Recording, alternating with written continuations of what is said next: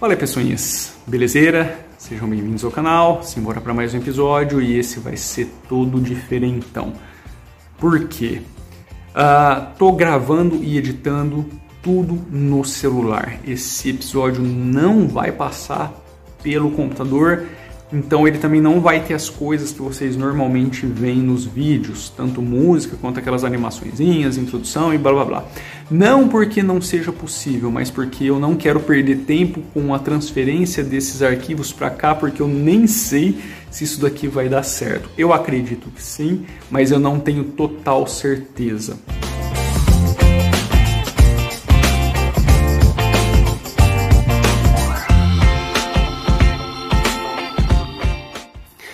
Por que, que eu estou fazendo isso?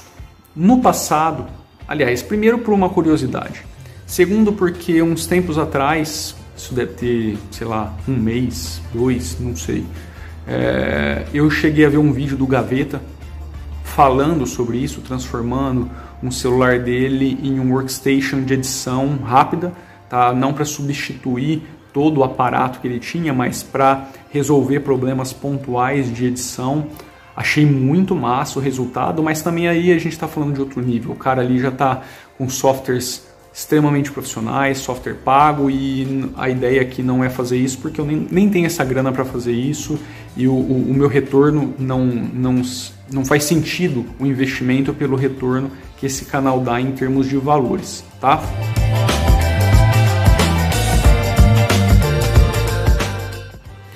Vocês quiserem dar uma olhadinha nos valorizinhos do software de edição de vídeo, é só procurar que vocês vão encontrar. Então assim, não é algo que dá para ficar brincando agora, mas me despertou uma dúvida depois de uma demanda da minha esposa. Tá? Ela precisava, ela gravou um vídeo. Eu vou deixar, tentar deixar o link aqui na descrição se eu me recordar, uh, se o vídeo dela ainda estiver no ar, tá? Mas ela queria gravar, ela gravou um vídeo uns tempos atrás e pediu para eu editar, só que ela acabou esquecendo de me passar uma série de informações que precisavam estar no vídeo, tanto quanto, é, tanto tempo de duração quanto algumas coisas importantes. E no final das contas, apesar de eu ter editado, ele precisaria ser todo refeito, mas ela queria fazer. A, a, o X da questão assim é que ela não tem absolutamente nenhuma experiência com software de edição de vídeo em desktop. E a gente sabe que venhamos e convenhamos, não é algo tão simples, tão trivial de se aprender, tá? É, não é rapidinho. Você não consegue editar um vídeo ali sem aprender o mínimo necessário do software e as coisas não são tão intuitivas. Podem dizer o que quiser, mas não são.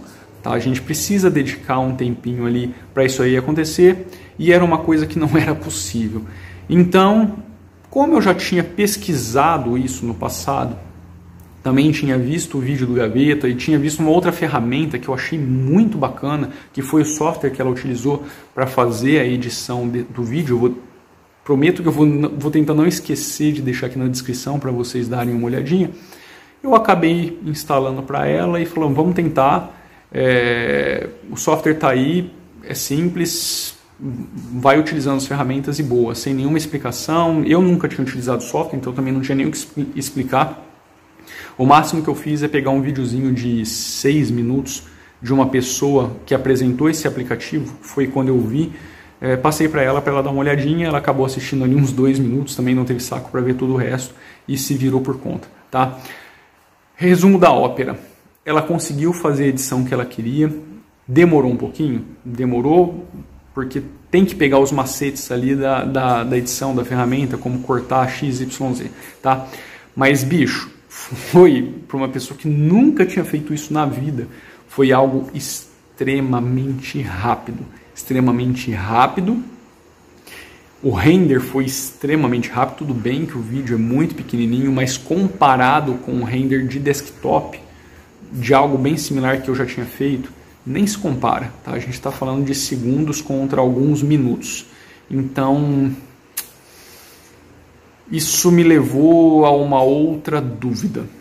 Será, mas só será, que a gente perdeu mais essa no desktop Linux?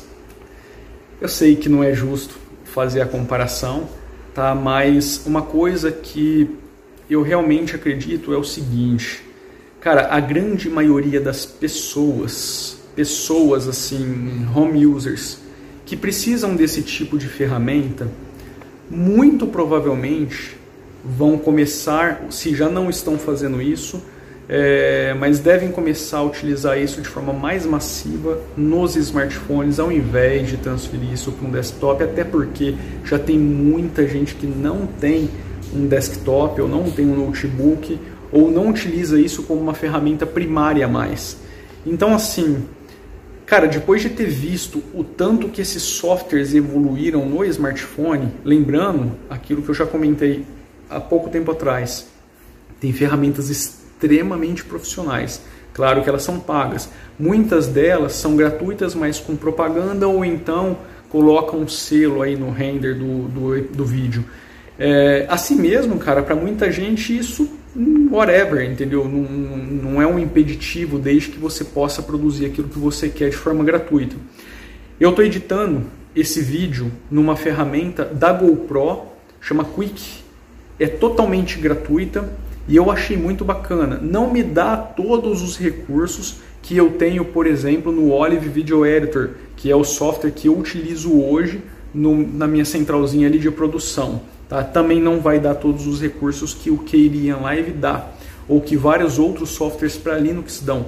Mas, cara, a quantidade de recurso e efeito desse aplicativo você não encontra também nesses aplicativos para Linux que eu utilizo tá? Não com essa eficiência e com essa facilidade. Então você perde de um lado e ganha de outro.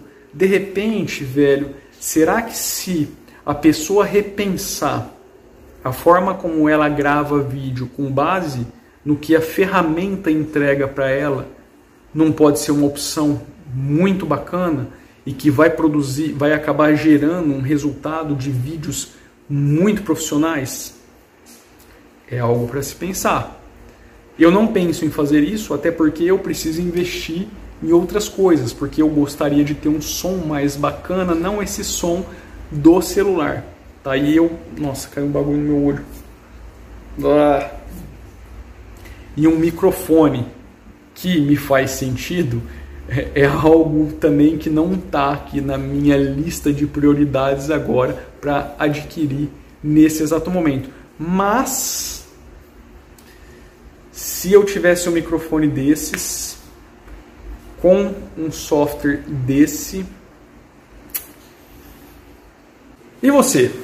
O que, que, você acha? Você já utilizou? Aliás, eu não comentei nem qual era o nome do outro software.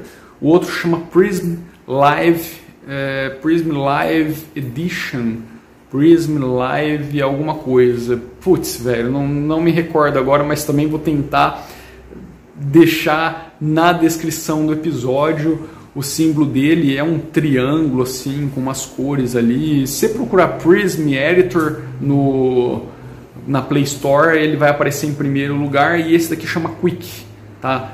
Q-W-I-K. Esse é da GoPro, esse que eu estou utilizando. Não estou utilizando o mesmo software dela, única e exclusivamente porque eu queria testar esse outro e pelos reviews, pelas notas, pelas pelo que as pessoas falam, esse aplicativo que eu estou utilizando, ele é melhor, ele é mais eficiente, tá? Ele é mais estável, ele é melhor em tudo, pelo que o pessoal falou. Não que o Prism tenha sido ruim, ele não deu crash nenhuma vez no que ela editou, tá certo que foi algo muito pequenininho. A minha experiência agora será de algo muito maior e eu estou olhando para cá em vez de olhar para cá. Bom, isso já virou um normal aqui na minha pessoa.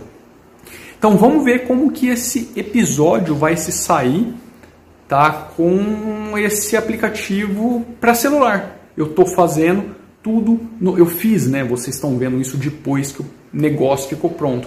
Tudo isso direto no celular. Então só lembrando, né, que as coisas que eu utilizo no dia a dia no canal não estão sendo utilizadas aqui. Mas é porque eu não quis importar, porque se eu tivesse trazido para minha biblioteca, o que não é difícil fazer, é, visto que eu tenho aqui um esqueminha bem bacana na rede, eu poderia estar utilizando, baixando ali do meu Nextcloud, jogando aqui direto, então não seria algo difícil de fazer. Mas eu queria utilizar só as coisas que estão aqui na ferramenta com o vídeo que eu estou gravando.